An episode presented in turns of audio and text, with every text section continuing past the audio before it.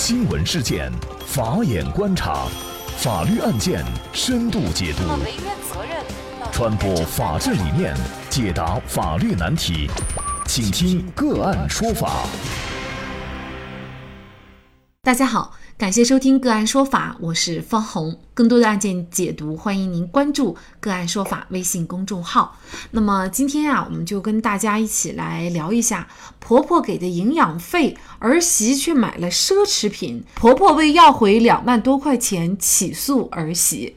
这个案件呢，是来源广州市中级人民法院。二零一五年十二月十五号呀，王强和张丽两个人，我们在这里都用的是化名啊。那么两个人结婚，但是呢，从二零一七年年底就一直分居，也就是刚结婚了两年，两个人就分居了。那么二零一六年七月，这个儿媳张丽啊，就向婆婆表示啊，她的身体状况不太好，需要资金调理身体，以便怀孕。那么希望婆婆可以借款项啊，给她调理身体。那婆婆就说呀，我考虑到张丽表示调理身体需要资金，属于借款，目的呢是为家庭增添子嗣，而且呢，她表示在二零一七年春节后啊就还钱了，于是呢，我就同意她的要求了。那么在二零一六年七月十五号到二零一七年一月二十七号期间呀，婆婆就分了十一次通过微信转账的方式向张丽提供资金，一共呢是。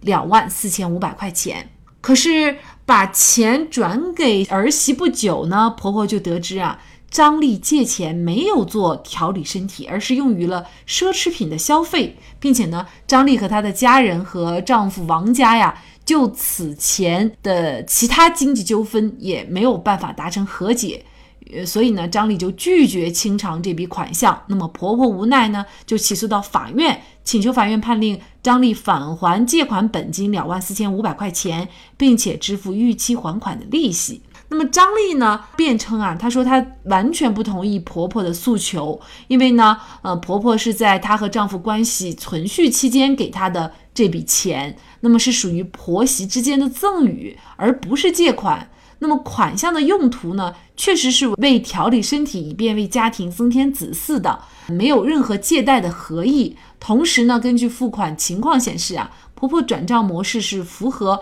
父母和子女之间的这个数额较少的资金往来的，是所以呢，婆婆主张的款项是借款是没有依据的，而且也损害了家庭成员之间基于亲情而进行小额款项赠与的美好公序良俗。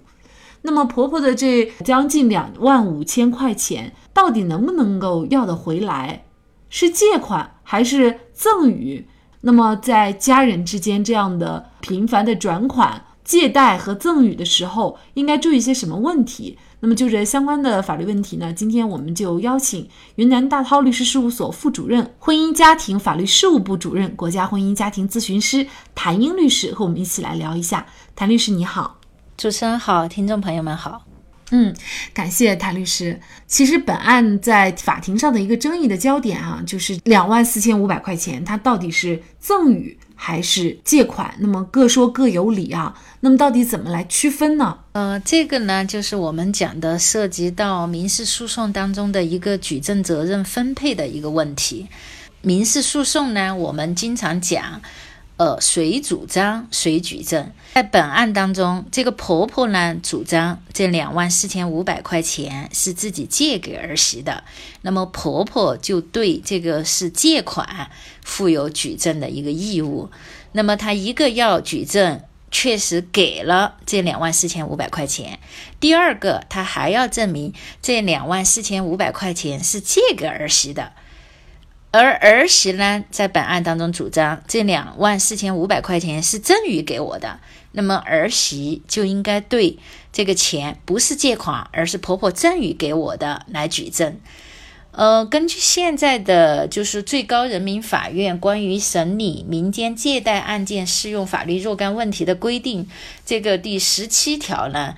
他也是这样来分配举证责任的，就是你原告。你依据这个转账的凭证，你提起民间借贷诉讼的话，那么你被告来抗辩这个转账，呃，是还我之前借给你的钱，或者说是其他的一个法律关系的话，那么你被告要对自己的主张提供证据。在被告提供了证据之后呢，你原告还要就借贷关系成立承担举证责任。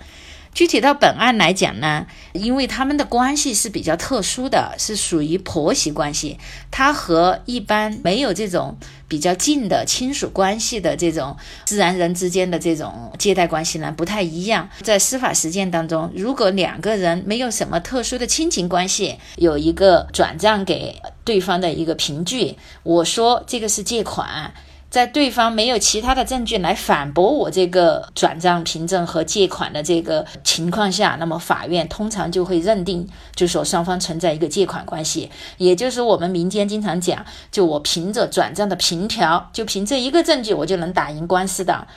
但是在有特殊亲情关系的这种司法实践当中，一般不这样来认为。为什么呢？因为我们国家就是说，在这个亲属关系之间，一般是存在这种相互赠与财产啊、互帮互助啊这种一种就是传统的一个习俗，特别是父母和子女之间赠与财产这种情况是非常普遍的。所以在这种特殊的亲情关系之下，不能仅凭说有款项的一个交付就认为是借款。那在这种情况下，你原告认为是借款，除了你有款项交付的一个证据之外，那你一定还要有其他的一些证据来证明当时双方达成了一个借款的合意，就是这个钱是借的，而不是赠与的。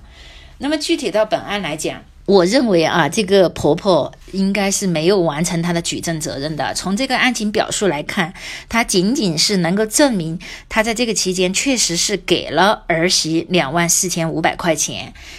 但是呢，关于双方是借的这个意思表示，她没有提交其他的一个证据。比如说书面的借条，他是没有的。第二个，即便没有书面的借条，比如当时他们谈这个事情的一个录音，或者就是说微信一个聊天记录，能证明这个借的意思表示，那我看案情表述当中好像都没有提及他有这样的证据。而对于被告方，也就是儿媳这边的抗辩，他是更符合情理的。一个，他抗辩这个是因为婆媳之间的赠与，而且赠与的理由是因为他要调理身体，为家庭增添子嗣。对于这个用途款项的用途，实际上原被告双方都是认同的。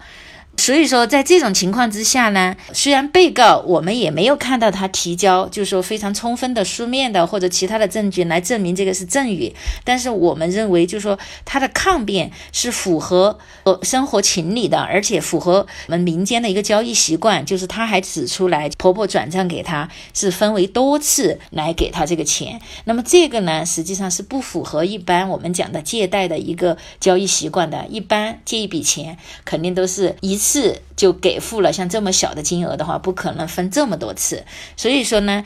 综合本案的证据来讲，我认为就是说，个儿媳的这个抗辩更具有合理性，更符合就是交易习惯。所以说，从本案现有的证据来讲，我认为应该认定双方是一个赠与关系，而不是一个借款关系。那么，如果是赠与关系的话，这个钱是否意味着就要不回来了呢？一般情况，根据我们合同法对于这个赠与合同的规定，就是说赠与已经履行了。那么你是很难要回来的。赠与没有履行之前，那倒是可以撤销你不履行了。但是本案呢，这个赠与实实在在已经履行了，但是不是当然的就要不回来呢？那要分情况。其实我们国家的这个合同法一百九十二条，它是对赠与就有一个法定撤销的一个规定，就说符合以下三种情况的，那么赠与人是可以撤销赠与的。第一种情况就是受赠人严重侵害赠。与人或者赠与人的近亲属的。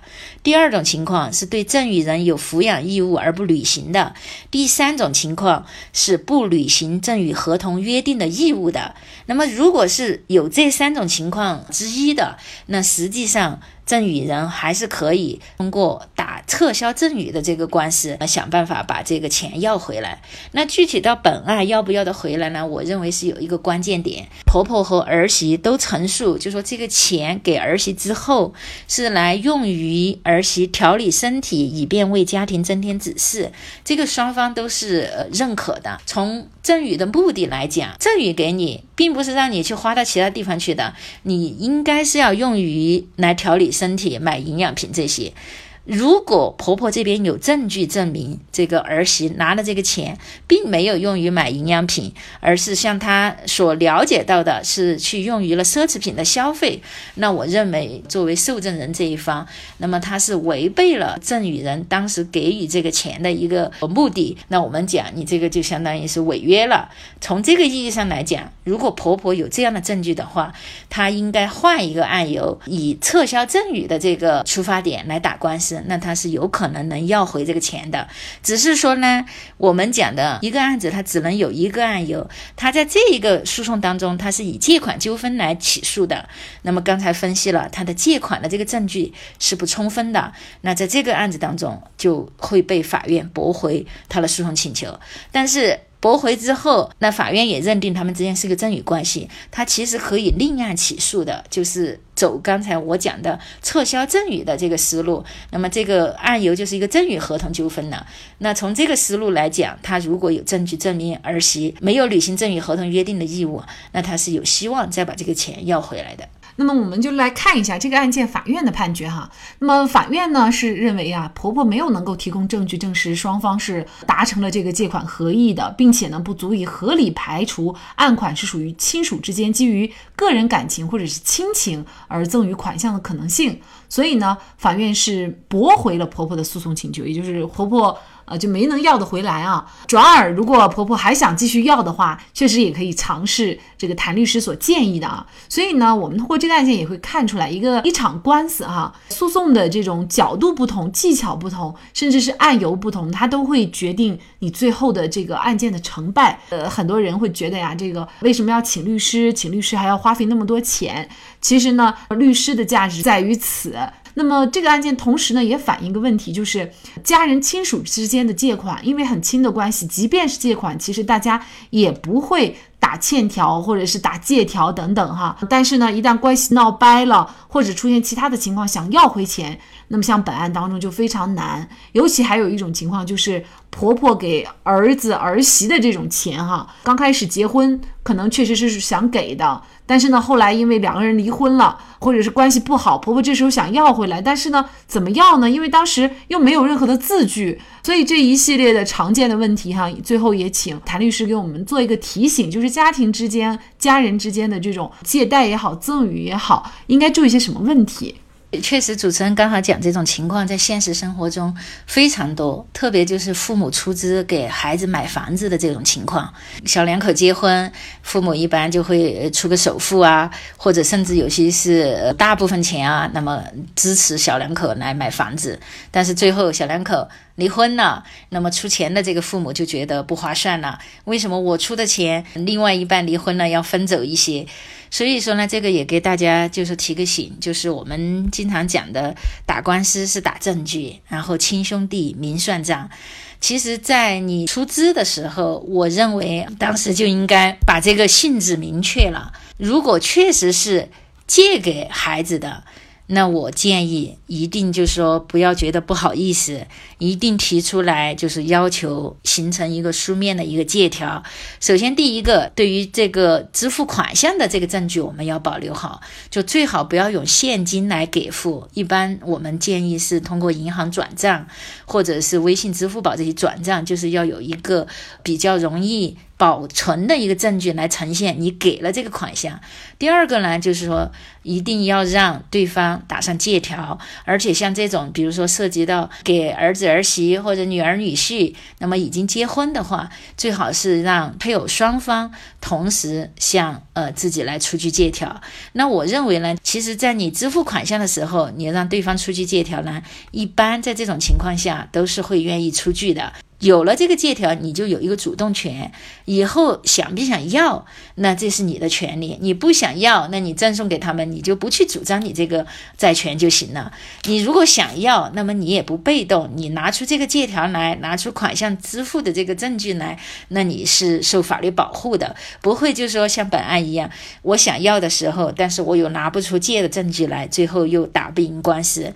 大家一定要有这个证据的意识。那么第二个呢，就是刚才主持人也提到了，说实际上专业的事情交给专业的人来做。那么其实律师，特别是民事诉讼中作为原告的律师，那么这个就是非常关键的。就这个案子，你从哪个切入点入口，你以什么样的法律关系，你来主张什么样的权利，那么往往这个胜败就在此一举了。所以遇到这个法律问题的时候，也希望大家积极的寻求专业人士的帮助，可能才能更好的维护自己的一个权利。嗯，其实维护亲情的好办法，不是基于信任和情感而不好谈法律，而是有法律的护航，亲情才经得起考验。好，在这里呢，也再一次感谢云南大韬律师事务所副主任、婚姻家庭法律事务部主任、国家婚姻家庭咨询师谭英律师。那也欢迎大家通过关注“个案说法”的微信公众号，具体的了解我们本期案件的图文资料以及往期的精彩案例点评。